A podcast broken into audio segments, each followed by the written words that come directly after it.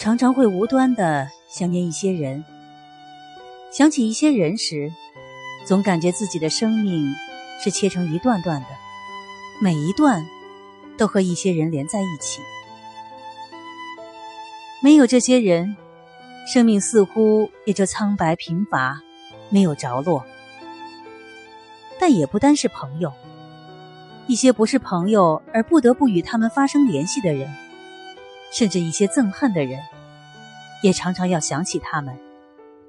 所以，生命便可以分解成这样：一些被你所爱的人分去了，一些被你恨的人分去了，一些被你无所谓爱或恨的人分去了。你的生命被这三种人分解去了。你在漫长的岁月里想念他们，因此，你觉得自己的生命实在而丰足。悠悠的想念不为人知，带着往昔的感情色彩，或爱，或恨，或浓，或淡，或长，或短。